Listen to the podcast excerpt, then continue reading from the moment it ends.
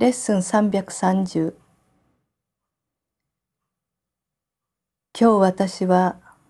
自分自身を二度と傷つけるつもりはありません。私は自分自身を二度と傷つけるつもりはありません。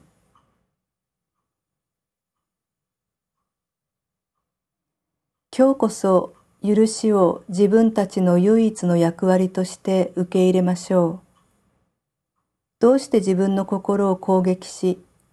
心に苦痛というイメージを与えなければならないのでしょうか。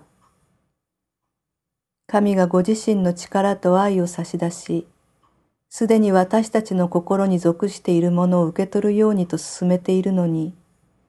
なぜ自分の心に心は無力だと教えなければならないのでしょうか。神の贈り物を進んで受け入れる気持ちになった心は、スピリットに戻されていて、神の意志とその心自体の意志が一つになっているので、自らの自由や喜びを放射します。神が創造された真の自己が罪を犯すことはあり得ず、従って苦しむこともありえません。今日こそその真の自己を自分のアイデンティティにすることを選択し、恐れの夢が差し出すように思えるすべての物事から永遠に脱出しましょう。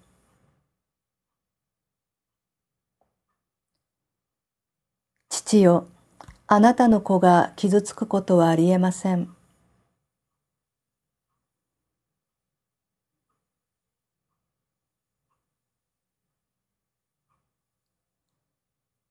ですから自分は苦しむと考えるとしたら、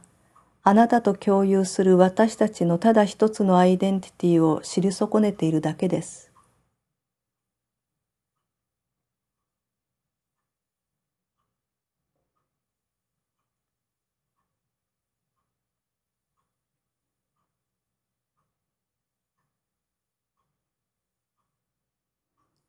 今日私たちはそのアイデンティティに戻り、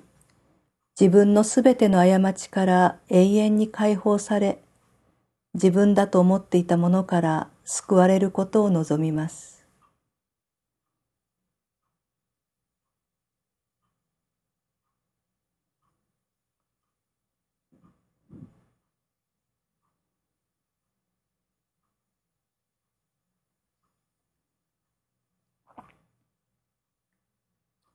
私は自分自身を二度と傷つけるつもりはありません。